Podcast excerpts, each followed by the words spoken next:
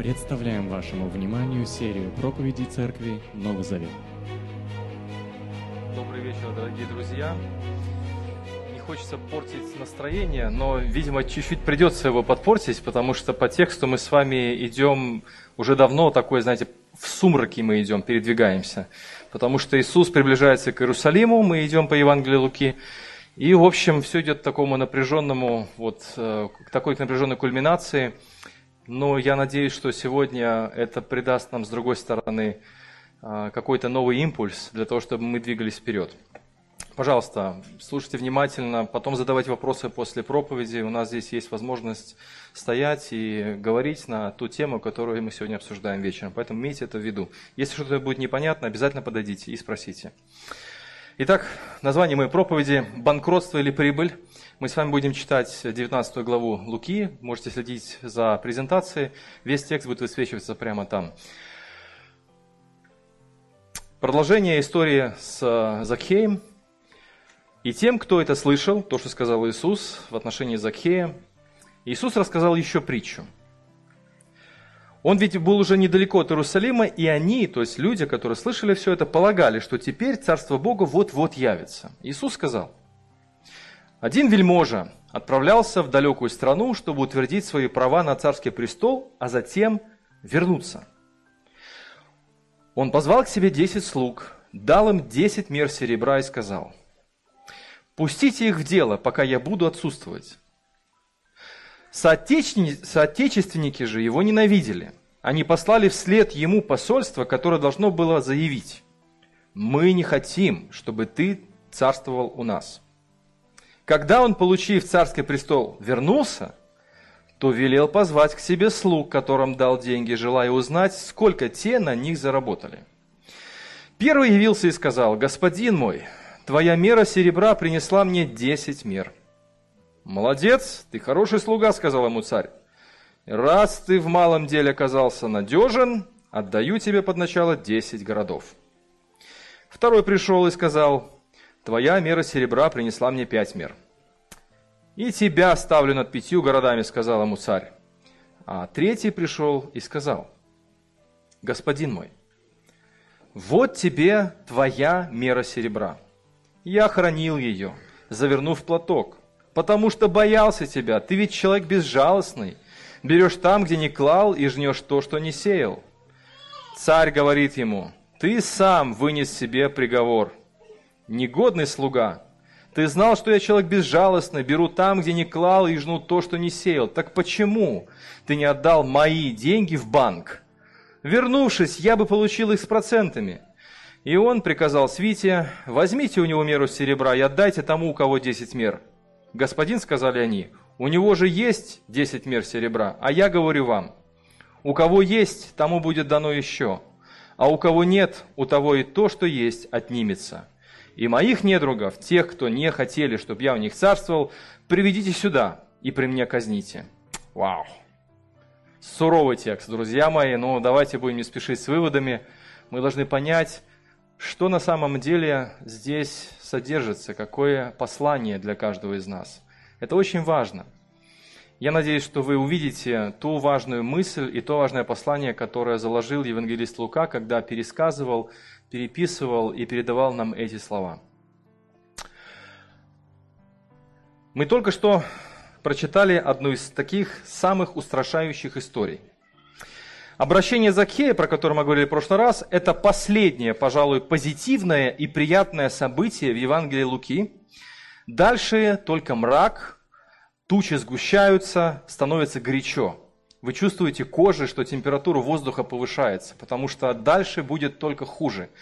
Иисуса предадут, его они справедливо осудят, его распнут, его похоронят, э, его отвергнут его собственные соплеменники – мне кажется, что небеса, затаив дыхание, замерли в ожидании самого большого чуда после того, что совершил Захеем. Это воскресение Иисуса из мертвых. Вот именно ради этого вся эта такая мрачная тишина. Захей уверовал, Иисус пришел в его дом, у них был праздничный обед, все, антракт. Следующее чудо нас ждет. Это воскресение Иисуса из мертвых. Прежде чем вознестись на престол, Иисус должен был погрузиться в ад, созданный нами, друзья. Мы, дизайнеры своего собственного ада. Иисус пришел на эту землю не только для того, чтобы установить царство, но написано, что Он спустился в преисподние места земли. Мы иногда это понимаем, знаете, как-то так абстрактно, духовно. Но посмотрите, куда Иисус пришел. Он пришел в ад, где люди плевали ему в лицо, где люди несправедливо, поспешно осудили его, клеветали, бухтели постоянно, палки в колеса ему ставили. Вы не представляете, что он мог эмоционально переживать, когда он просто лицом к лицу смотрел в глаза людям, которые заявляли, что они верят в Бога, читают Писание, и они точили на него зуб, они точили свои ножи. Они пошли к Пилату и сказали, не нужен нам этот Иисус, Назарянин, нам нужен Варава, разбойник. Вот это тот самый ад, куда спустился сам наш Мессия, наш Господь. И прежде чем вознестись на престол, ему нужно было испытать на себе злобу, зависть, ненависть, алчность, жестокосердие, месть и гордость нашей самой отвратительной части нашего бытия, греховной природы каждого из нас. Итак, возвращаемся к нашей истории о вельможе, о царе и об этих слугах. Кстати, хорошая очень картина. Иисус уже оплакивал Иерусалим. Он шел в Иерусалим, и он знал, что его там ждет. Он знал, что он погрузится в эти все страшные события. Но нас интересует наша история. Кто все эти люди? Кто этот царь, о котором говорит Иисус? Кто эти слуги? Кто имеется в виду? Кто они все? Вот я думаю, что каждый из нас задавался этим вопросом, когда мы читали эту историю, и я слышал не одну проповедь, наверное, где отвечают, где люди отвечают на этот вопрос. И в чем заключается суд? Вообще о чем идет речь? Какие казни? Какое отвержение? Давайте представим себе такую ситуацию. Вы положили в банк на депозитный счет а, крупную сумму. Были такие ситуации у вас? Крупные суммы, может, неправда, а вот в банк депозитный счет открывали, нет? Мне предлагали несколько раз. Но не крупная сумма у меня была. И вам обещают 20% годовых, ежемесячно вы будете получать хорошую прибыль. 20%. Это очень щедрые проценты. Вы приходите в банк каждый месяц исправно, чтобы получить свои дивиденды. Но вместо прибыли вы видите, что ваша сумма остается неизменной. Проверяете баланс. Есть у вас интернет-банкинг, да? Вы проверяете баланс да, своей заработной платы, там, что у вас осталось от стипендии. Вы смотрите и видите, как он тает. Ну ладно, когда вы тратите, а когда вы кладете на депозитный счет и ожидаете, что там будет капать проценты, вы открываете ежемесячно ваш интернет-банкинг, вы заходите в банк, вы смотрите, как было там, сколько? 500 долларов, так там и остается 500 долларов. Еще хуже, там 400 долларов, 300 уменьшается. И когда они присылают вам уведомление, банк, они вам пишут, мы будем не рады видеть вас в своем банке. Представить себе такую картину невозможно. Потому что все банки говорят, наоборот, мы будем рады вас видеть. Э, значит, наш банк это тонкая грань между совершенством и там чем-то еще. Заманивают. А вам говорят, мы вас не рады видеть. А когда вы все-таки заходите в банк, вам служащие говорят, чего ты сюда приперся? Положил деньги, иди отсюда. Радуйся, что мы как бы хоть приняли твои деньги. Если вообразить себе вот такое гротескное такое зло, беспредел, вы вкладчик. Что вы сделаете? Вы заберете оттуда свои ресурсы. Само собой разумеется. Вы скажете своим друзьям, что не ходите в этот банк. Это не только мошенники, это еще хамы, грубияны. Это люди, которые берут ваши ресурсы, они крадут, обкрадывают вас. Только там что-то там, помню, строительная компания с, с, с дольщиков потребовала дополнительно 50-100 долларов за квадратный метр, так эти, эти дольщики вышли на улицу с транспарантами, требуем, что-то нам не нравится это все. Буквально там небольшая, казалось бы, ну, по меркам минским э, небольшая сумма. Люди уже вышли на улицу, так это задело за живое, потому что деньги заработанные, там не заработанные, полученные, как угодно, унаследованные. Вы вкладчик, вы заберете в любом случае и найдете лучший банк, хороший банк с хорошим обслуживанием. Иисус изображает Бога как царя и основного вкладчика Израиля, друзья мои. Один богослов э, очень верно заметил, что для израильтян, среди которых был Иисус, основанием их веры была молитва. Шема, слушай Израиль. И впоследствии о том, кто произносил молитву Шема, среди прочего говорилось, что таковой принимал на себя царственность небес, то есть верующий в царя становился царственным священством. Израильтяне всегда называли Бога своим царем, который вывел их из рабства, подарил им плодородную землю, оградил их от врагов и самое главное, подарил им совершенный закон, заповеди, а, шедевр всех времен и народов. Этот закон делал израильский народ не похожим ни на один народ в те времена – Именно поэтому язычество, в частности греки, или, или проэллинские, там, римляне, они просто жаждали попасть в Иерусалим, попасть в храм, потому что религия была просто потрясающая. Вера в одного Бога, что за бред, одни говорили, а другие говорили, что за уникальная вера. Поэтому закон, земля, обещания, а, заветы, все это делало особенным этот народ. А слуги – это сам народ – которые приняли эти 10 мер серебра от своего царя. Заповеди, землю, наследие, все. И вот царь в этой притче приказал своим слугам, что он приказал, кто помнит по тексту? Он дал им 10 мер серебра и сказал им, что делать с этими 10 мерами серебра? Пожалуйста, оберните их и получите прибыль. Умножьте мое состояние. Расширьте мои владения. Что такое мера серебра? Опять-таки, если говорить о контексте отношений Бога и Израиля, то это дар богопознания, друзья мои. Бог говорит, я открылся вам, я освободил вас, я возлюбил вас, я вас вынес на крыльях доброты и благодати из плена, я вас вел в самую совершенную плодородную землю в те времена, я вам подарил самый совершенный закон, у вас справедливые законы, у вас справедливые заповеди, вы живете в своей земле.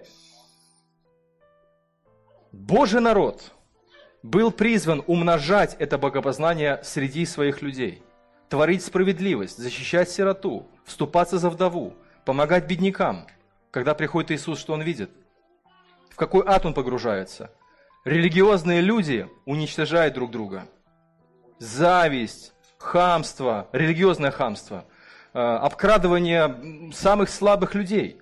Иисус ходил в одеждах бедняка, и Он всегда был на стороне тех, которых выкинули на обочину жизни – он, Мессия, спустившийся с небес, он жил среди, можно сказать, ну, ну не то чтобы бомжей того времени, но среди людей, которые были выброшены, выставлены за скобки, за скобки существования. И когда он приходит к своему народу, где, казалось бы, богопознание должно умножаться и умножаться, он видит проституток, одержимых, больных, о которых никто не заботится. Помните историю богача и Лазаря? Что делал богач? Где был Лазарь?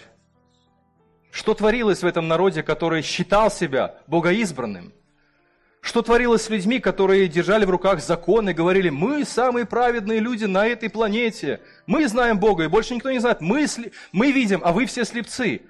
Он говорит, вы гробы окрашенные, вы что сделали? Вы взяли 10 мер серебра от вашего царя, и вы вместо того, чтобы умножить их, что сделал последний слуга?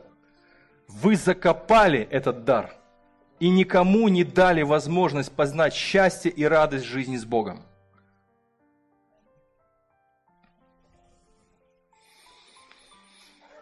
Иисус приближается к Иерусалиму, к городу, где творится беспредел, религиозный беспредел, духовный беспредел. Напряжение нарастает все больше и больше, чем ближе он к нему приближается. Развязка уже близка, и она страшная. Время на исходе – близится скорый суд. И Иисус уже оплакивал участь Иерусалима. Он говорил уже, Иерусалим, Иерусалим, сколько раз я к тебе посылал своих пророков, сколько раз я хотел тебя спасти, но ты не захотел. Остается немного времени для тех, кто умножает меры серебра, и для тех, кто заворачивает их в платок или закапывает их в землю.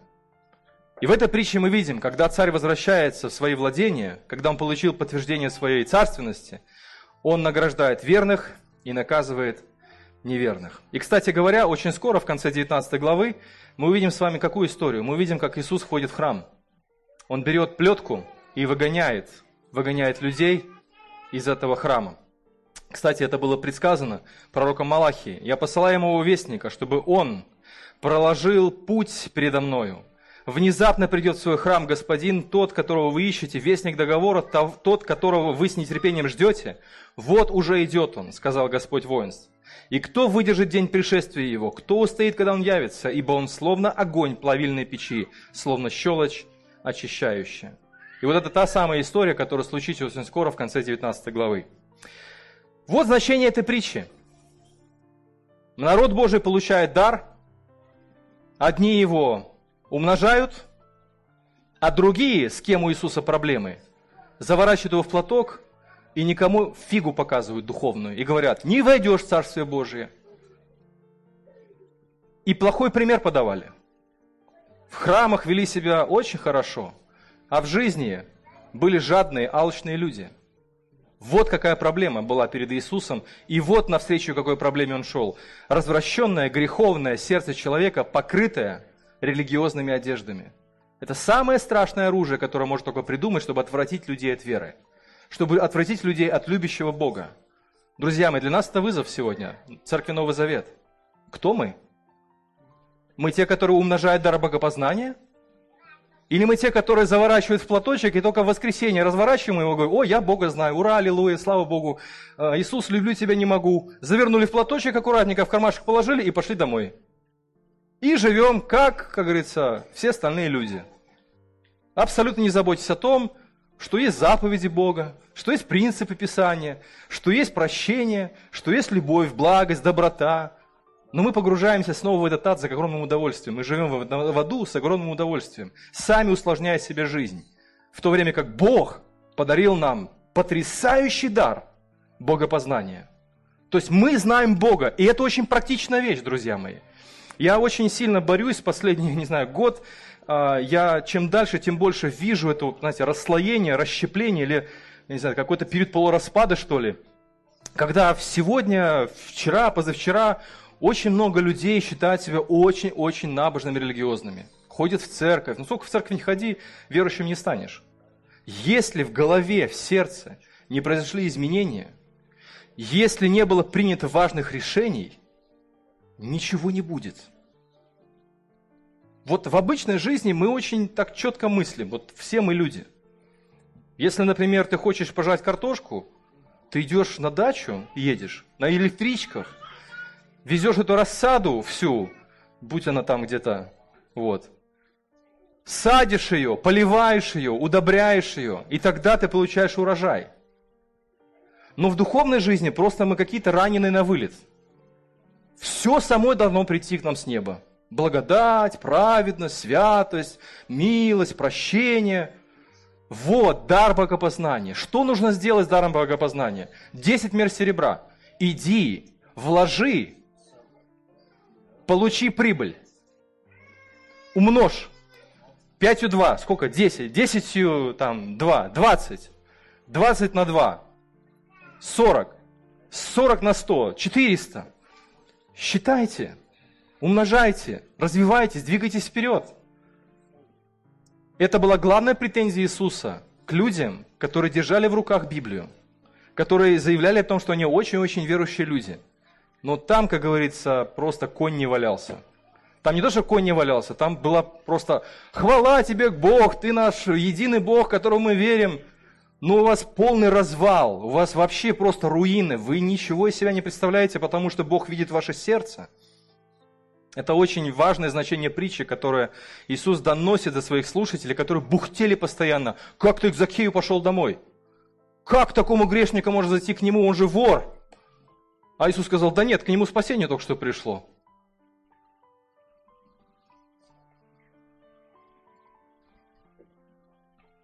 Итак, два урока. Всего лишь два урока сегодня. Подведем такой итог.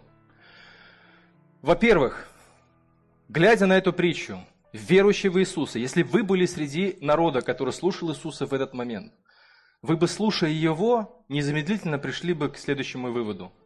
Что я должен с этой историей делать? Умножай богопознание. Чтобы не создать в вас ложную мотивацию, ну, типа, надо умножать, чтобы Бог меня не наказал. Это будет самый неправильный вывод, который вы можете сделать. Сегодня я вас сразу предостерегаю. Мотив умножения. Мотив бого... умножения богопознания не в том, чтобы Бог меня, не дай Бог, не наказал. А на самом деле, за что больше всего болел Иисус? Больше всего он болел за то, чтобы любить Бога всем сердцем. Знаете, почему он помогал бедным? Почему выступался за вдову? Почему помогал он прокаженным, слепым? Потому что Бога любил. Он не боялся Божьего наказания. Он купался в любви Божьей. Помните, когда он был крещен в Иордане? Какой голос неба был произнесен? Как, как, какие слова голос неба произнес? Когда Иисус крестился в Иордане, «Вот Сын мой, возлюбленный, дорогой мой, самый любимый, он радость моего сердца. Я перевожу просто синодально на нормальный язык наш современный. То есть Бог говорит, Он радует мое сердце. Он мой любимый сын. Он исполнит мою волю, мое желание. И когда ты чувствуешь от Бога вот такой импульс, вот мы в Иисусе Христе, мы говорим, что мы во Христе сокрыты. Всякий, кто во Христе, он слышит те же самые слова. Ты мой возлюбленный сын, ты моя возлюбленная дочь, в тебе моя отрада, ты порадуешь мое сердце. Поэтому мотив Умножение богопознания не страх наказания, а прежде всего большая, открытая, может быть, растущая, может быть, даже еще маленькая пока, но растущая любовь к Богу. Что значит любовь к Богу? Любить Его заповеди. Господи, что Ты хочешь, чтобы я сделал на этой неделе? Господи, какие изменения нужно мне произвести в своем характере сегодня? Господи, чем я огорчаю Твое сердце? Где не соответствует Твоему образу учения? Господи, где я Тебя действительно огорчаю? Я хочу, Господи, знать. Потому что Иисус купался в любви Божьей, и Он действовал как свободный человек. Он прощал, Он обнимал детей, Он беседовал с блудницами, проститутками, Он беседовал с мытарями, с грешниками, с продажными людьми. Он садился с ними за один стол и говорил, Царствие Божие пришло, Бог прощает всех. Евангелие Царства давало ему свободу, чтобы направо и налево, можно сказать, беспределить ради Божьей славы. Сказать, Бог тебя любит, Бог прощает тебя, приходи к Нему. А в стороне в это время стояли вот эти религиозные бухтельщики. Бу-бу-бу-бу, неправильно то сделал, неправильно кушает, неправильно сидит, неправильно говорит, неправильно читает, неправильно цитирует и так далее. Вот такие люди закапывают талант Божьего богопознания в землю и не пускают людей к любящему Отцу. Поэтому умножай богопознание, исходя из того, что Бог явил свою любовь. Поэтому в понимании Библии вера в Бога – это что-то динамичное. А, это как удачное банковское вложение. Вот если вы уверовали в Бога от всего сердца, в Иисуса Христа, считайте, что вы сорвали в банк. То есть вы вложились и получили не 20% годовых, а тысячу прямо здесь. Вы имеете все. Жизнь настоящую, жизнь будущую. И вот интересно, что в этой притче Бог не брезгует финансовыми а, как это сказать, схемами. Он говорит, дал тебе 10 мер, умножь, пожалуйста. Поэтому вера в Бога – это умножение добра, благости, праведности, радости, любви, умножение, развитие. Э, проценты идут. То есть, э, знаете, как бывает иногда, что уверовал человек, еще хуже стал. Вот у меня был такой знакомый, и есть, в принципе, он есть. Вот. До уверования он был такой, ну, парень, ну, нормальный, вот как бы, ну, вся, всяк, всяк, всякое бывает. Уверовал, я не знаю, что на нем нашло. Мы пошли с ним в магазин, я так обрадовался, мой друг уверовал. И, значит, пошли мы на рынок. Говорю, пошли там что-нибудь купим, мы там собирались в баню, вот, купим там что-нибудь э, для бани. Он пошел на продуктовый рынок и смотрит, там такая лавка, продается все для фэншуя. Знаете, всякая это символика какая-то, не знаю, китайская или там буддийская. Он проходит мимо этой э, лавки с сумками, останавливается, возвращается и говорит, ты будешь в аду гореть за это. Я говорю, стоп, подожди, что с тобой происходит? Нормальный был парень, что с тобой случилось? Где с тобой случилась такая трагедия, что ты начинаешь вот на людей набрасываться? Ну а что, ведь он же в ад идет, тут оккультизм этот продает. Ладно, хорошо, проехали, пошли дальше. Проходим, значит, мимо валютчика. Что сказал мой друг валютчику? Тогда стоял на улице. Были это времена? Да, ну, конечно, с разбегу в стенку, что называется. Он сказал, ты знаешь, что Бог тебя там, будешь в аду гореть. Я говорю, слушай, иди сюда, беда с тобой. Что случилось? Вот, так, вот понимаете, это ужасная вот эта система коррупционная, которая не только э, огорчает или делает жестоким человека, но она как раз-таки закрывает вход для, в царство для других людей. Жестокая, непонятная религиозность. Поэтому это неудачное вложение, друзья мои. Неудачное. Это банкротство духовное. Когда ты всем тыкаешь, когда ты всем указываешь, как нужно правильно жить. В то время как на повестке дня у Иисуса было Евангелие Царства, когда отец обнимает блудного сына, когда он вводит его в свой дом, одевает ему перстень и говорит, ты прощен – когда сотая овца потерянная, ее находит пастырь, он возвращает ее домой. Когда потерянная монета женщины, она находит и радуется о ней. Так Бог радуется о всяком грешнике кающемся. Когда в храме стоят фарисеи и мытарь, фарисей говорит, я не такой, как все эти вот негодные люди, а тот бьет себя в грудь мытарь и говорит Иисус, вот этот более оправданный, чем вот этот вот первый человек. Потому что когда приходит Царство Евангелие, Евангелие Царства, благодати, доброты, любви Бога, это самое лучшее вложение, верить вот такого Бога. Вы приумножите свою любовь, вы приумножите свою доброту, ваш характер будет преображаться, если вы будете делать важные шаги, которые описаны в Новом Завете. Главная прибыль такого бизнеса – сердце, любящее Бога и ближнего. Вот чем пламенел Иисус. Когда к нему подошли и задали вопрос, Иисус, вот скажи, вот мы тут эксперты собрались, какие самые главные заповеди в Библии? Он говорит, вообще две. Возлюби Бога и возлюби ближнего. На этом стоят весь закон и все пророки. Все, вот эти два столпа, на которых стоит ваша вера. А ты любишь Бога? Ну, конечно, люблю. Хорошо, покажи, как ты любишь ближнего. А, ну тут понимаешь, тут вот такие ближние, все лажают, все такие ужасные, у всех какой-то характер скверный. No, нет. Люби Бога, люби ближнего, как самого себя. Иисус показывает, как это делать. Он жертвует собой, идет на крест ради спасения слепых, хромых, ради спасения несчастных и погибших людей. Все пасторские и церковные послания наполнены призывами жить новой жизнью умножения. Вот один из примеров я вам сейчас покажу. Павел пишет в послании Титу, напоминай им, то есть в церкви, что надо повиноваться начальству, властям, подчиняться им. Теперь внимание – быть готовыми исполнить любое доброе дело, никого не бронить. Чувствуете? За рулем едем, да? Броним? Ага. Не затевать ссор. Команда, значит, собирается обсуждать план на будущий год. Никаких ссор. Дальше. Значит, относиться ко всем людям с неизменной добротой и мягкостью. Вот она работа наша, друзья мои. Вот наша вера. Вот наша повестка дня. Мы все любим в теорию как-то играть. Я верю в Бога, все, я спасен. Да, ты спасен, хорошо. Что ты делаешь в ответ на ту Божью доброту, которую Он явил в Иисусе Христе? Дальше мы читаем по тексту. «А, ведь мы тоже когда-то были глупы. Мы были глупы. Дальше. Упрямы. Были ж, да? Чего молчите, да? Были упрямы, беспутны, были рабами всевозможных желаний, удовольствий, жили полные злобы и зависти. Вы чувствуете логику Нового Завета?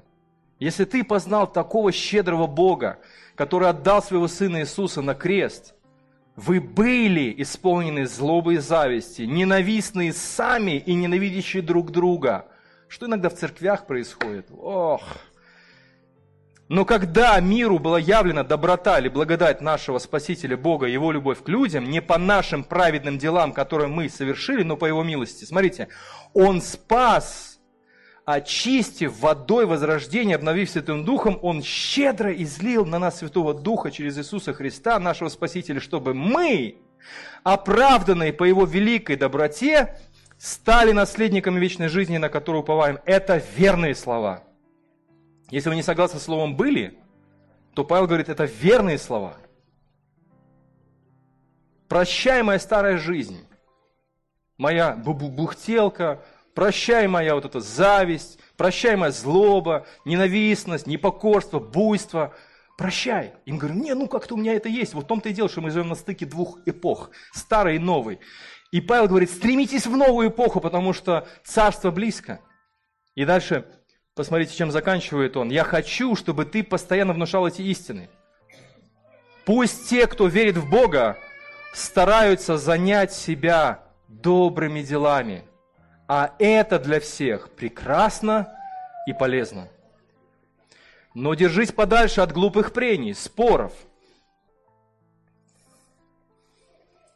родословных раздоров и схваток по поводу закона. Это пустое, бесполезное занятие. От того, кто вносит раскол, предупреди раз и два, а затем не имей с ним дела. Знай, что такой человек испорчен и грешен, он сам себе вынес приговор.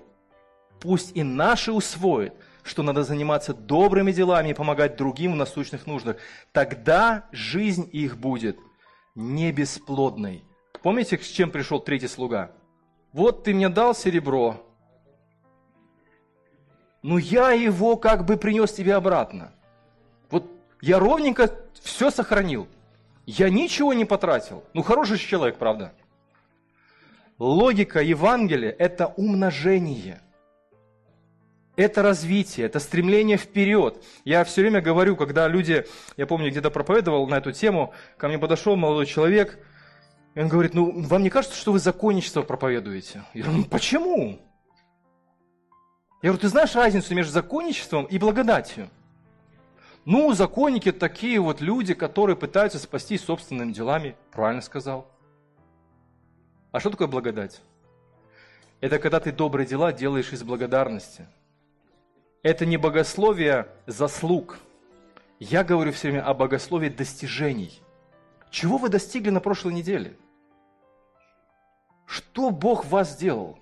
Что вы сказали, ох, круто, мы как-то вот это с этим справились, с похотью, с порнографией, с воровством, с завистью. Ну, как-то более-менее напряжение спало. Я как-то вот победил, мне помогли братья и сестры, мы беседовали, мы молились, мы разбирались с этим. Мы вообще ушли, вообще, это нас не волнует. Главное, не пьем, не курим, все. Да нет, да нет же. Все, что делает Павел в Новом Завете, все, что делает Петр, когда они пишут письма церквям, говорят, ребята, пожалуйста, старая жизнь, Прощайтесь с ней, снимайте с себя это лохмотье, эту вонючую одежду, которой вы жили когда-то, когда вы были гнусными, завистниками, злобными, всеми недовольными, никогда, никогда не признающие свою неправоту. Забудьте это, потому что теперь Дух Божий преображает вас, и живите новой жизнью. И вот эта борьба, она есть у каждого из нас. Поэтому, дорогие мои, я проповедую теологию достижений, а не заслуг потому что ее проповедовали Павел, Петр. Я уже не буду цитировать те места, которые сотни раз цитировал. Буквально четыре намека, как умножать благодать, э, богопознание. Первое. Усердно продолжайте изучать Писание. Знаете, какой целью? Понять, что можно сделать, чтобы понравиться Богу.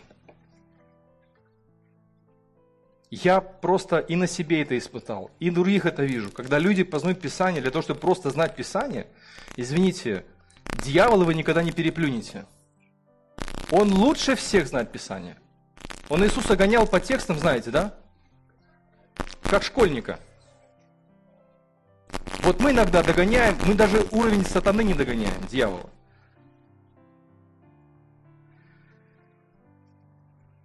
Все желание верующих в Иисуса Христа, нашего Спасителя, искупившего нас по своей благодати. Знаете в чем? Господи, а что еще сделать, чтобы твое сердце было радостным? Как дети, когда научатся что-то делать, помните? Папа, смотри, смотри, я умею на гитаре играть, и берет там ее об землю. Папа радуется, но хоть умеет гитару брать в руки. Послание к Колоссянам, 1 глава, 10 стих. Для вашего, для вашего размышления, молитвенного, когда вы закончите ваш день, откройте, и посмотрите. Павел, Павел говорит, Павел, Колоссяне, вы такие крутые, вы узнали, узнали Евангелие, вы услышали его, его от других людей, людей. Это очень здорово. Первый стих, первый стихи первой главы. А дальше? А дальше? Мы молимся о том, том чтобы вы, вы, верующие, жили, жили жизнь достойной Господа, во всем, во всем поступая так, как, как ему, приятно. И чтобы, и в любом добром деле, дальше Павел пишет, 10 стих, труд, труд ваш приносил, приносил плоды. Опять, опять умножение, умножаешь одно, одно семя, обещаешь дерево, дерево, в котором 10 тысяч семян. И вы, и вы все больше, больше, больше, больше, больше, больше, больше, приятно, приятно. В синодальном сказано, сказано, ждать, ждать Богу, как-то угодить, угодить Богу, звучит даже, даже большей части, части как-то законничество. Хотя Павел здесь вообще ни доли, ни грамма, ни грамма законничестве. Он говорит, вы уже искуплены, и я только молюсь, чтобы вы продолжали изучать сердце Бога, что ему приятно. Ему очень приятно миротворца. Ему очень приятно щедрые люди дающие охотно на какие-нибудь добрые дела. Ему очень приятны люди, которые жертвуют временем. И жертвуют временем без условий. Вот я пожертвовал передавать перед Господи.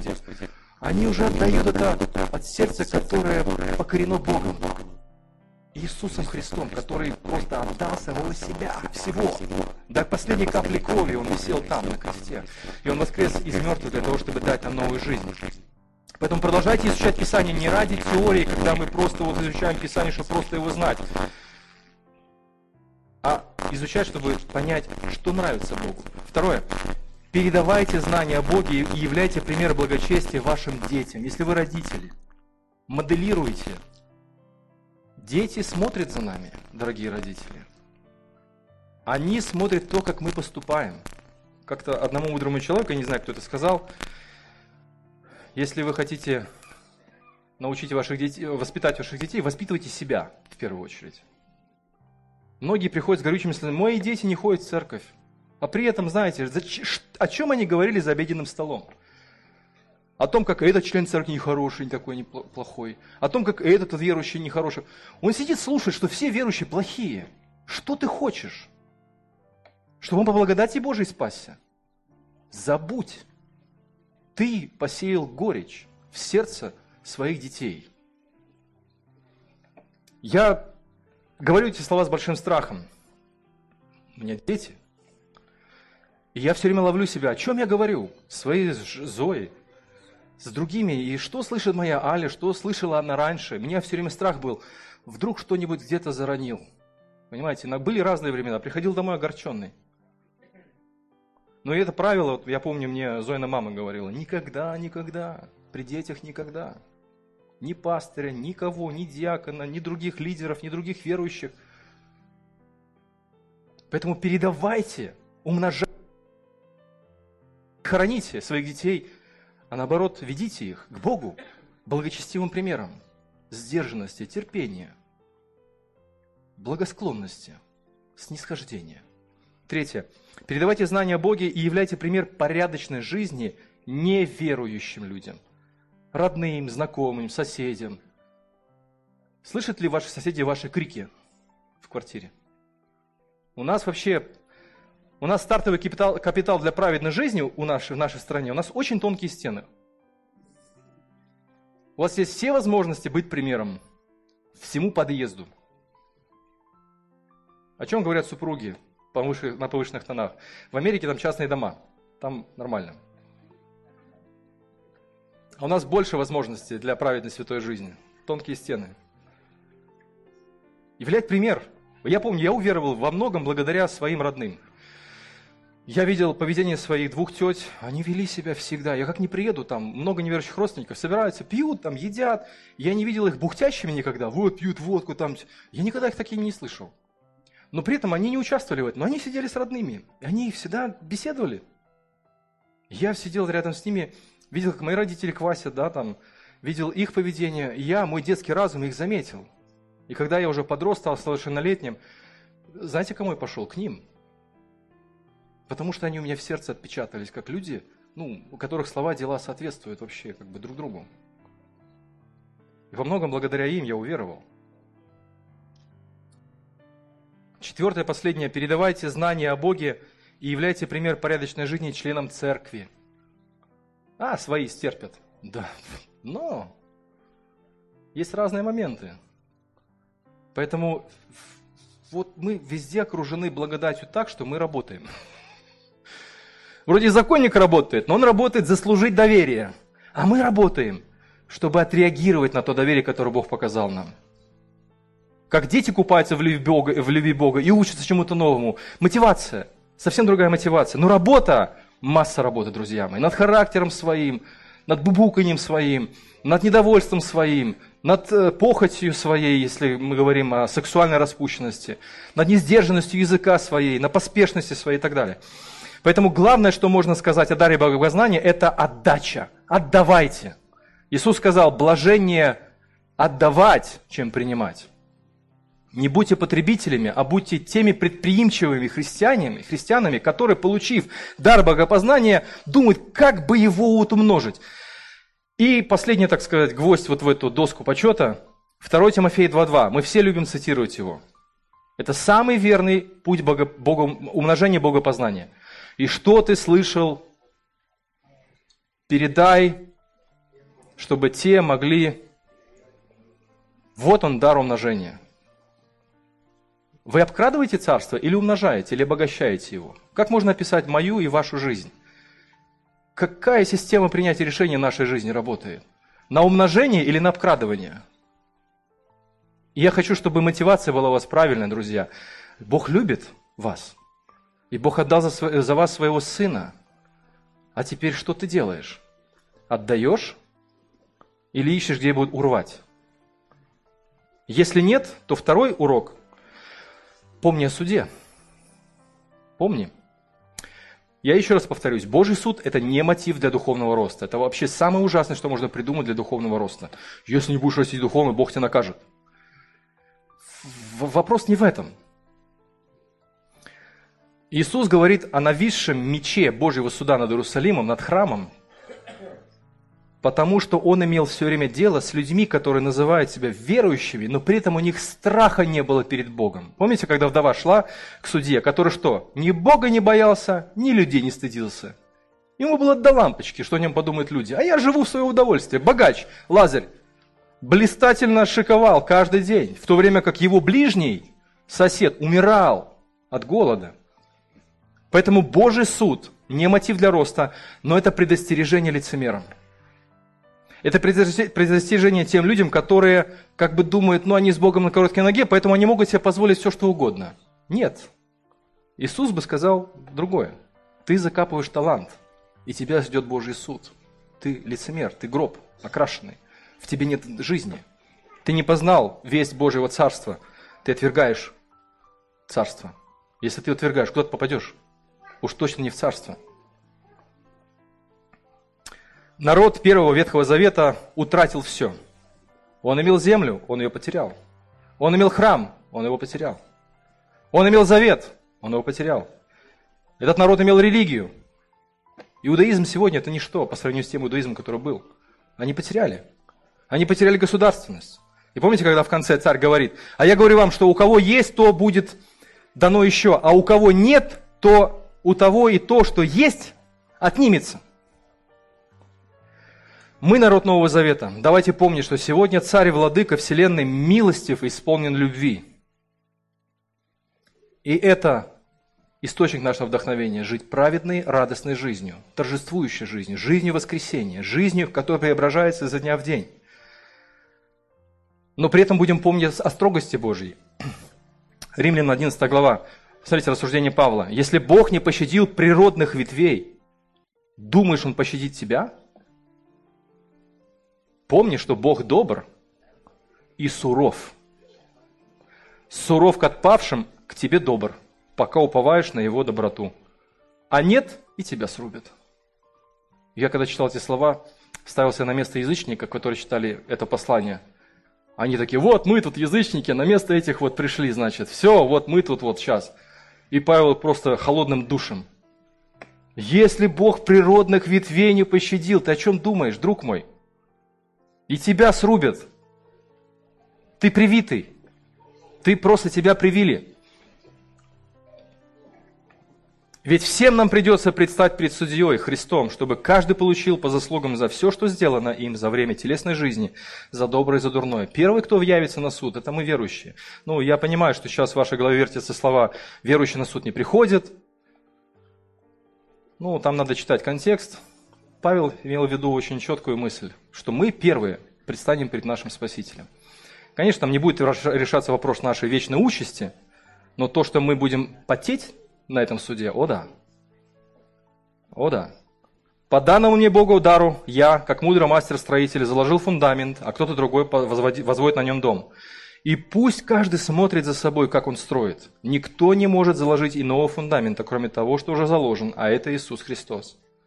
А строит ли кто на этом фундаменте из золота, серебра, драгоценных камней или из дерева, из сухой травы или соломы, работа каждого станет видна потом.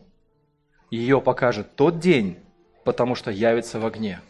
Друзья мои, встреча с Богом сначала нужно пройти очистку.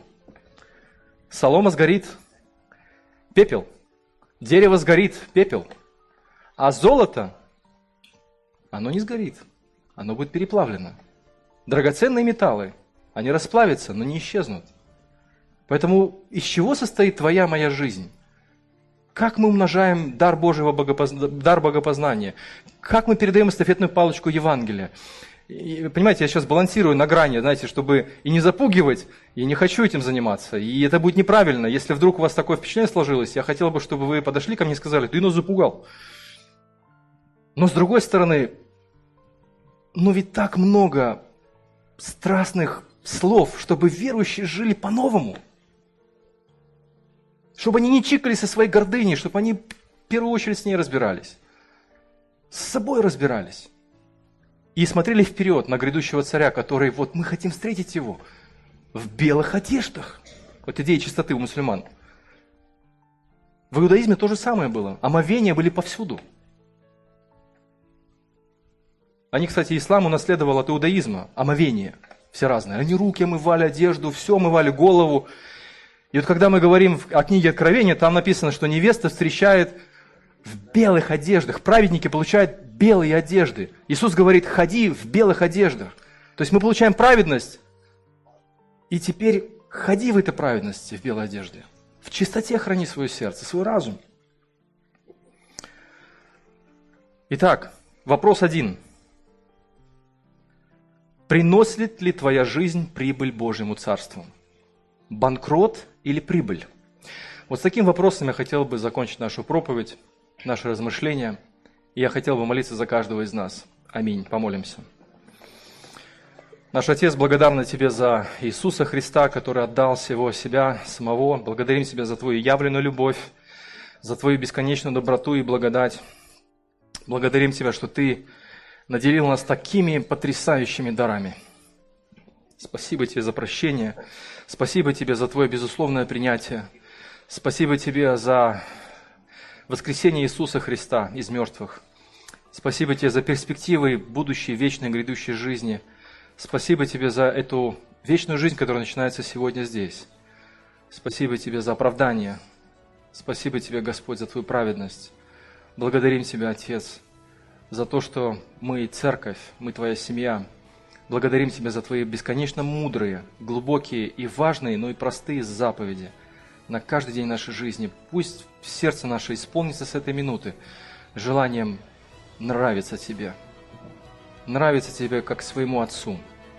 Наполни нас, Господь, Твоей любовью и веди вперед нас.